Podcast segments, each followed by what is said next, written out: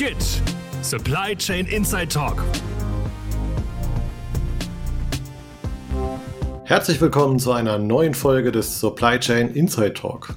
Im Rahmen unserer Reihe im Spannungsbogen zwischen Logistiker und ICT-Anbieter, Erfolgsfaktoren für eine Umsetzung digitaler Tools, haben wir uns die Erfolgsfaktoren aus Sicht eines Logistikdienstleisters in den letzten Folgen angeschaut. In dieser Folge wollen wir nun das ganze Thema einmal aus der Sicht eines Softwareanbieters beleuchten. Hierfür haben wir uns als Gast Patrick Wallinger eingeladen.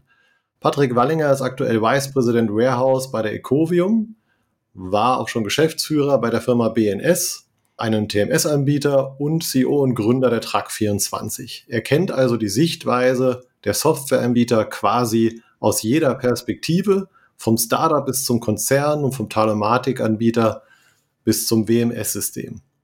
Patrick, herzlich willkommen und gleich mal die erste Frage. Was verstehst du unter einem guten Kundenprojekt? Ja, von meiner Seite auch nochmal herzlich willkommen. Vielen Dank für die netten Worte und auch vielen Dank äh, für die Einladung, dass ich hier mitmachen darf. Kundenprojekt, ein gutes Kundenprojekt. Also da unterscheiden wir schon mal, dass wir zwei verschiedene Arten haben. Einmal den Prospect und einmal den Kunden, weil er in der Herangehensweise natürlich völlig anders ist. Ne? Also wenn ich einen bestehenden Kunden habe, langfristige Kundenbeziehung, dann weiß ich ja schon, wie die ist die Infrastruktur, wie ist der Kunde drauf, was hat er für Anforderungen. Und der Prospect ist ja eigentlich eher ein jungfräuliger Part. Ne? Also ich habe keine wirklichen Informationen. Ich muss erstmal quasi anfragen, welche Anforderungen hat er, was sucht er eigentlich genau. Meistens wissen die Prospects noch gar nicht, was ihr eigentliches Problem ist. Sie haben das Gefühl, da passt was nicht und fangen dann an zu suchen. Unser Nummer eins, sage ich mal, Channel, wie wir an neue Kunden kommen oder Prospect ist Internet. Es gibt auch Erfahrungsgruppen, es gibt Plattformen, wo Software ausgeschrieben wird. Und je, je besser vorbereitet äh, der Interessent ist, desto schöner ist es eigentlich für uns, weil wir schnell einsteigen können in den Prozess. Die Vorbereitung kann sein, dass er sich mal eine Übersicht geschafft hat über seine Anforderungen, die er hat, vielleicht ein kleines Lastenheft präpariert hat. Das ist eigentlich so für uns schon ein ganz gutes Zeichen, wie professionell ist er aufgestellt und wie professionell geht er auch mit dem Prozess, sich eine neue Software oder eine neue Lösung zu suchen vor. Patrick, als Rechtsanwalt bin ich immer daran interessiert, dass meine Mandanten eben Rechtssicherheit haben. Und um das zu erreichen, versuche ich die Aufgaben, um die es geht, möglichst genau festzustellen und auch zu dokumentieren. Also wirklich ein Pflichtenheft aufzustellen, dass das widerspiegelt, was einerseits mein Mandant gerne hätte und andererseits der IT-Dienstleister sich in der Lage sieht zu leisten. Wenn das übereinstimmt und da ordentlich festgeschrieben ist, dann kann man eigentlich sicherstellen, dass wirklich das auch erbracht wird. Wie wird denn das in der Praxis gehandhabt? Ja, also es ist richtig, die Lastenhefte sind manchmal problematisch. Es ist auch nicht so einfach, eine Anforderung zu beschreiben. Wer selber schon mal mit Softwareentwicklung oder Prozessmodellierung und so Themen zu tun hatte und dann versucht, jemanden Fremdes zu erklären, was er denn eigentlich haben möchte. Also da gehört schon auch ein Stück weit Erfahrung dazu, dass wirklich äh, sage ich mal, vernünftige Formulierungen in so einem Dokument drinstehen. Und dann gibt es dann auch immer so lustige Beispiele, wie die Datenbank ist dafür da, um Daten zu speichern. Dann weiß man, okay, da werden immer auch Füllsätze gern benutzt. In der Regel ist es aber schon so, dass im Lastenheft so die wesentlichen Faktoren und die Ziele eines Projekts drinstehen und wir dann aber einen strukturierten Leitfaden haben, wie wir die Kunden quasi abholen. Also Bleiben wir mal bei dem Beispiel für Warehouse-Projekte. Da gibt es immer einen Wareneingang, es gibt bestimmte Kommissionierstrategien, Warenausgangsstrategien und wir gehen dann eigentlich aus unseren Erfahrungen äh, einen Fragenkatalog durch und führen den Kunden eigentlich durch diesen Prozess und reichern damit auch das Lastenheft an.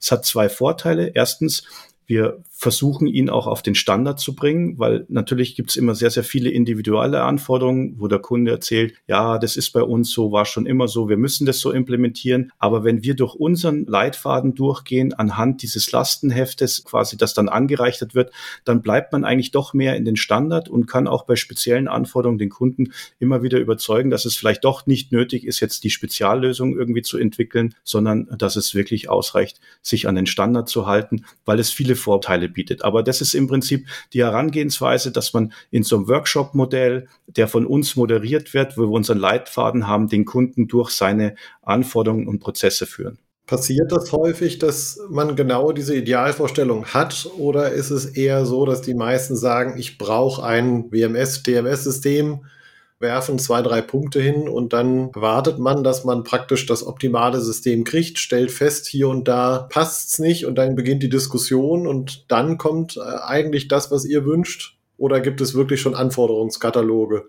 Oder kann man sagen, dass große Unternehmen eher Anforderungskataloge haben als kleinere? Ja, also große Unternehmen haben eher Anforderungskataloge als kleinere. Es liegt vielleicht auch an den Ressourcen, die da vor Ort im Unternehmen sind. Trotzdem ist es gemischt. Also wir haben auch Projekte, wo wir wirklich gar nichts haben und es sind große Unternehmen. Also das kann man wirklich nicht pauschalisieren. Es ist aber so, dass wir sagen, die Hälfte der Projekte, würde ich sagen, hat kein Lastenheft oder irgendein Dokument. Da ist es mehr in mündlicher Form, dass wir quasi mit dem Kunden telefonieren und die Sachen aufschreiben. Und je größer das Unternehmen ist, desto strukturierter ist es dann schon. Und dann geht man halt eben in die Workshop-Phase, was auch nicht oft gern gesehen ist, schon Geld dafür zu bezahlen, sich überhaupt über die Anforderungen klar zu werden. Aber natürlich hat so eine Workshop-Phase oder kann man so eine intensive Beschäftigung mit dem Thema, was man haben will, nicht nur schafft Klarheit über die Angebotshöhe und über den Aufwand, der gebracht werden muss. Es hilft auch ein bisschen, den Scope klarer zu strukturieren. Was sind die wirklich kritischen Anforderungen? Was es kann, was es muss? Aber auch muss alles in die Software implementiert werden, wie zum Beispiel, wenn ich über Reporting spreche, welche Schnittstellenanbindung muss das eigentlich Bestandteil einer Warehouse-Management-Lösung sein? Oder gehe ich da eher in so ein Architekturmodell in andere Bereiche und sage, nein, es ist eine andere Disziplin, hat nichts mit Warehouse zu tun und das Know-how soll eigentlich auch im Unternehmen liegen, diese Dinge zu tun. Aber wirklich, es ist gemischt. Viele in den Lastenheften sind auch eher so dass man beschreibt, wie sind die aktuellen Prozesse und man weniger darauf eingeht, äh, was möchte ich denn eigentlich mit dem Projekt erreichen, das kann man auch immer daran erkennen, es gibt ja irgendwo eine Geschäftsführung oder KPIs, die man erreichen will. Und ganz, ganz selten ist es in diesen Lastenheften Bestandteil, wo man sagt, okay, was ist eigentlich der Output für die Geschäftsführung, für den Logistikleiter, für den Lagerleiter oder für den Fuhrparkleiter? Was will er denn eigentlich am Monatsende für KPIs sehen oder was will er kontrollieren können? Und das sieht man dann schon immer in den Lastenheften, dass es sehr, sehr selten Bestandteil hat, was aber aus meiner Sicht extrem wichtig ist, zu sagen, okay, was wollen die verschiedenen Zielgruppen mit diesem Projekt erreichen und was soll am Ende der Output sein. Neben dem, dass natürlich irgendwie kommissioniert werden kann. Aber was ist im Prinzip die KPIs, woran sich auch messen lässt, ob es erfolgreich ist, wie sich das Unternehmen entwickelt? Das heißt, ein guter Softwareanbieter führt eigentlich den Kunden durch den Prozess. Im besten Fall hat er ihn schon vorab, der Kunde selbst, beziehungsweise der Prospect. Wenn er es aber nicht hat, dann wird er im Vorfeld dazu geführt. Spannenderweise hatten wir letzte Woche genau auf der anderen Seite genau diese Aussage ebenfalls. Das heißt, Workshops vorab auch bezahlt, um klar zu definieren, was will man eigentlich. Ja, also ich bin zutiefst davon überzeugt. Meiner Erfahrung nach eher selten heutzutage. Ja, es, es ist selten. Man hat immer wieder die Diskussion. Wir, wir haben jetzt kürzlich ja in der Ecovium-Gruppe auch äh, eine größere Firma äh, in Griechenland akquiriert und waren da im ersten Workshop und haben auch diese Themen erzählt. Und es, es soll in anderen Ländern in Europa noch schwieriger sein, Workshop zu verkaufen, wie in der Dachregion, habe ich jetzt gelernt. Aber es hilft einfach unheimlich, sich da auch nochmal im Klaren zu werden, was kann die Software. Und ja, wir sind die Experten wir kennen Warehouse-Lösungen aus über 200 Projekten und insofern müssen wir auch in der Lage sein, den Kunden durch so einen Prozess zu führen und herauszuarbeiten, was ist wirklich kritisch und was ist einfach abbildbar und wo muss man gegebenenfalls sortieren. Also ich halte nichts davon von so einem allgemeinen Wunschkonzert und dann reden wir mal drüber, sondern wir haben da schon strukturierte Vorgehensweise, um da eben schnell auf den Punkt zu kommen. Wie stellt man denn sicher, dass diese logistisch operativen Prozesse um die es da ja letztlich geht, nicht durch hm, den Eingriff der IT durchbrochen, durcheinandergewirbelt werden, letztlich nicht mehr durchlaufen. Naja, am Ende haben wir keinen Einfluss darauf, wer jetzt Stakeholder beim Kunden ist, also quasi wer die Anforderungen an so ein Software Projekt definiert. Wir stellen natürlich schon auch die Fragen, ist jemand, sage ich mal, aus dem Bereich Kommissionieren mit dabei, aus dem Bereich Wareneingang, Logistikleiter. Also wir achten natürlich, dass wenn wir in so eine Gruppe reingehen oder wer sind die beteiligten Personen, dass wir schon irgendwo schauen, dass alle Stakeholder irgendwo mit dran beteiligt sind, dass man eine hohe Sicherheit hat, dass alle Anforderungen irgendwo klar sind und dass man sich intern beim Kunden vorher besprochen hat, was ich eigentlich haben möchte. Aber hundertprozentig können wir das nicht sicherstellen und haben natürlich auch keinen Einblick, ob alle im Unternehmen gehört wurden, welche Anforderungen nötig sind, welche umgesetzt werden müssen und was verbessert werden soll. Aber natürlich hat man über die Jahre schon Erfahrungen, wer eigentlich mit am Tisch sitzen sollte bei so einem Workshop-Prozess. Also da kann ich jetzt zwei Beispielsfälle aus meiner eigenen Praxis berichten, bei denen sowas wirklich grandios schiefgelaufen ist. Der erste Fall betraf Verpackungsabläufe. Da sind die Verpackungsabläufe als solches nicht berücksichtigt worden und waren sozusagen in der Struktur verloren gegangen. Das zweite war das Übersehen, dass bestimmte einzelne Versandstücke zu Sendungen zusammengefasst werden mussten. Auch das ging unter mit der Konsequenz, dass der Prozess nachher eigentlich nicht brauchbar war. Wie vermeidet man denn sowas? Das ist nochmal ein guter Punkt. Ich habe jetzt, wie Volker schon gesagt hat, Telematik, äh, Transportmanagement und Warehouse. Im Warehouse-Umfeld ist es sehr, sehr gern gesehen, dass man Referenzkundenbesuche macht. Das heißt, man geht vor Ort bei einem Kunden, der so ein System über viele Jahre eingesetzt hat, schaut sich die Prozesse an, dann kommt man da wieder in die Diskussion oder aber man besucht den Kunden in seiner aktuellen Lager-Warehouse-Umgebung, Systemumgebung und lässt sich vor Ort die Prozesse beschreiben und beobachtet, wie die Mitarbeiter arbeiten. Das kann auch Bestandteil eines Workshops sein, dass man sagt, okay, der erste Tag ist eine Vorortbesichtigung, eine Ist-Prozessaufnahme vor Ort und eine Diskussion mit den Leuten, die man auch vor Ort trifft, was ist gut, was ist schlecht, was würde man optimieren. Also diese zwei Themen helfen sicherlich dabei, solche Probleme wie Verpackungsprozesse oder Bündelung von Sendungen eben zu vermeiden, weil man sich vor Ort anspricht und weil man mit den vor Ort Personen diskutiert. Trotzdem ist es natürlich aber auch so, das sind immer natürlich Fehler, die, die passieren können, dass wichtige kritische Anforderungen im Rahmen eines Softwareprojektes zu spät auffallen oder ich sag mal ignoriert werden. Und dann muss man natürlich gucken, wenn man begonnen hat, wie kann man das wieder, wie kann man es wieder heilen und wie kann man es hinkriegen. Da muss man auch sagen, je mehr ich in diesem Standardbereich unterwegs bin und sage, okay, Anbieter, egal jetzt von welcher Software, die zwei, drei oder mehr äh, hundert Projekte gemacht haben in dem Umfeld, da ist es natürlich schon oft so, dass man eigentlich immer eine Lösung findet. Wie adaptiert sich denn ein IT-Dienstleister auf diese prozessualen Anforderungen? Die sein Kunde da stellt. Wo kommt man denn genau an das Wissen? Im Einzelfall, aber auch generell, was diese Abläufe sind und was entsprechend eine IT, die dann das beeinflusst, auswirkt. Das natürlich auch auf der Anbieterseite äh, gibt es da viele Möglichkeiten einzugreifen. Das, es beginnt beim CRM-System. Ne? Also es gibt ja in Deutschland den äh, WZ-Code. Ich weiß nicht, ob der jemanden was sagt. Ne? Also ich habe ein Unternehmen, es ist ja registriert und ich reiche einfach die Daten zu meinem Kunden oder zu dem potenziellen Prospect einfach an und sage, okay, in welcher Branche ist er tätig?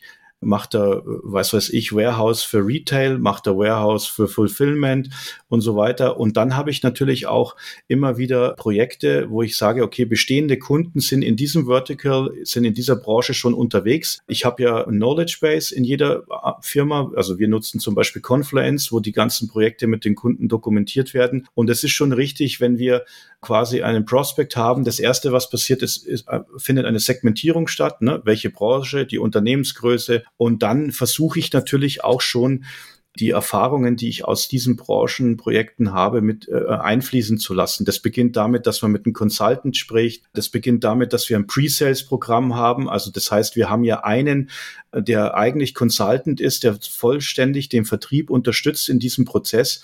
Und da ist dann wirklich genug Know-how über den Markt, über die Anforderungen da, dass man eigentlich gezielt diese Fragen stellt. Und es beginnt wirklich ganz vorne im Vertriebsprozess.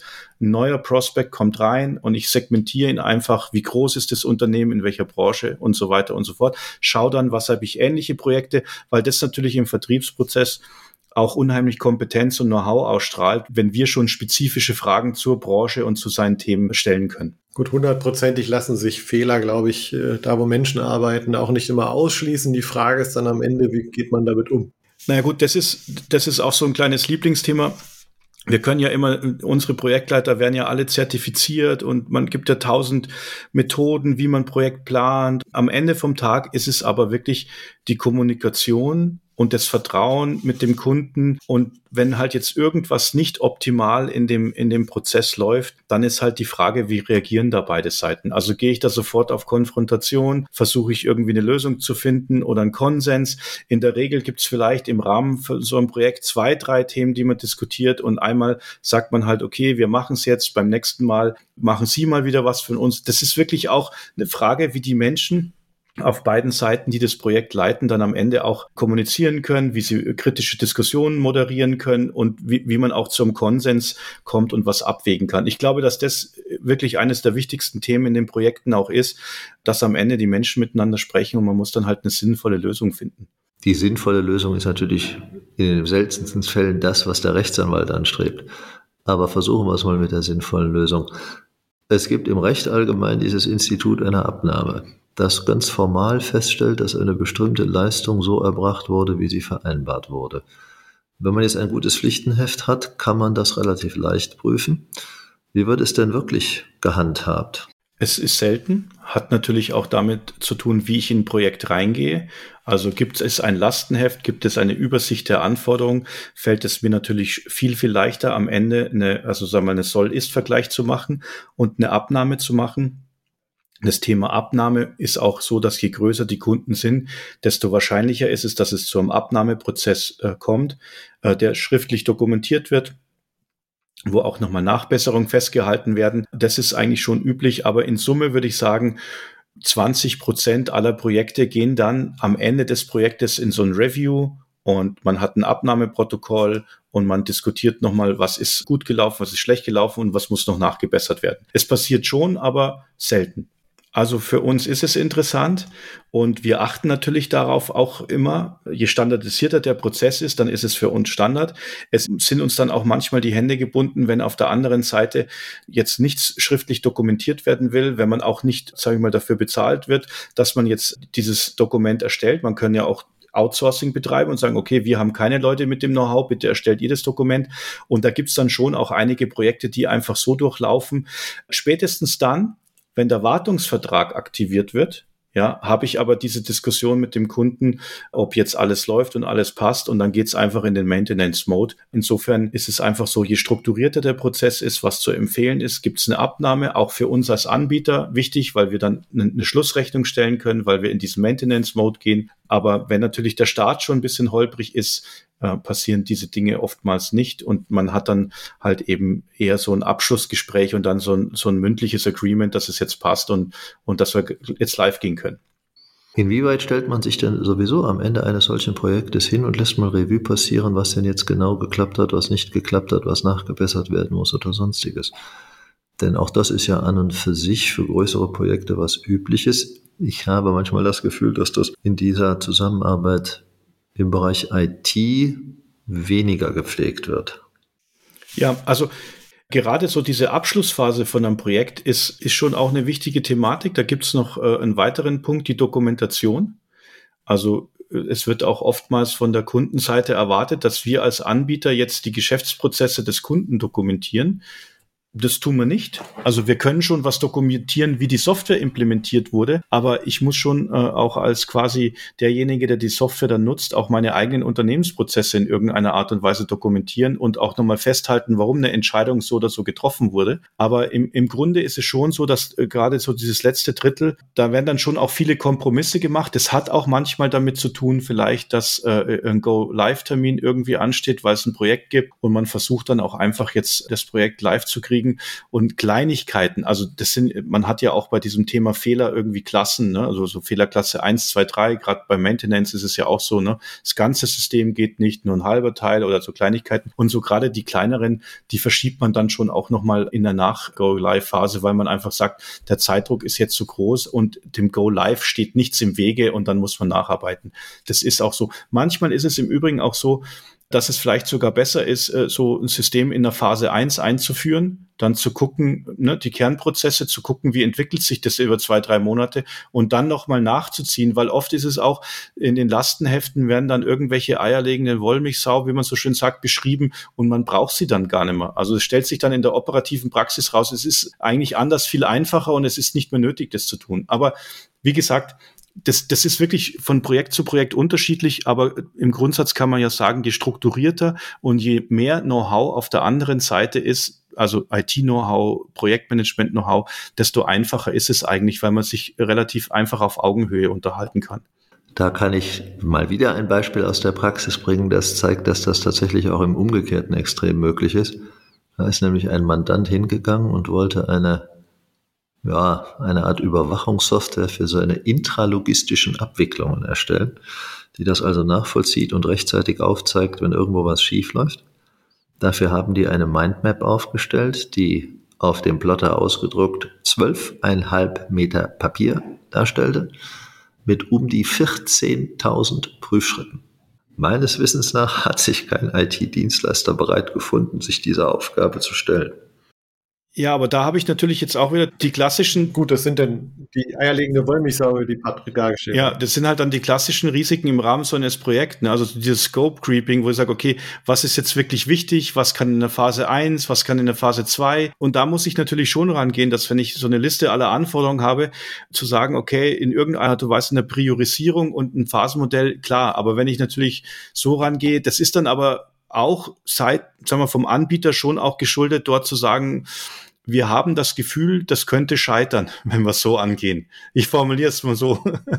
Ja, ich glaube, da muss man auch nochmal unterscheiden zwischen den Größen der Projekte. Reden wir jetzt von einer Software, die irgendwo zwischen 50 und 200.000 Euro liegt, oder reden wir von irgendwie mehreren hunderttausend, vielleicht einigen Millionen für irgendwie die Einsätze von Gesamtsoftwarelösungen im SAP oder Microsoft oder Oracle-Umfeld? Da ist ja dann einfach auch deutlich mehr, ich sag mal, Beratungsleistung dahinter. Da reden wir dann irgendwie von fünf, sechs Menschen auf der einen Seite und fünf, sechs Menschen auf der anderen Seite.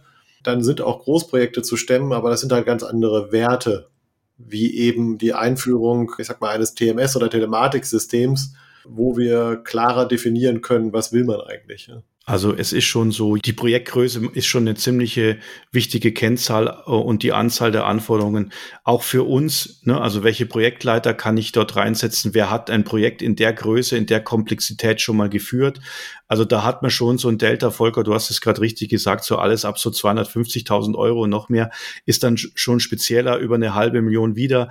Also da braucht man auch dann die richtigen Leuten auf beiden Seiten, ne, um so ein Projekt zu managen.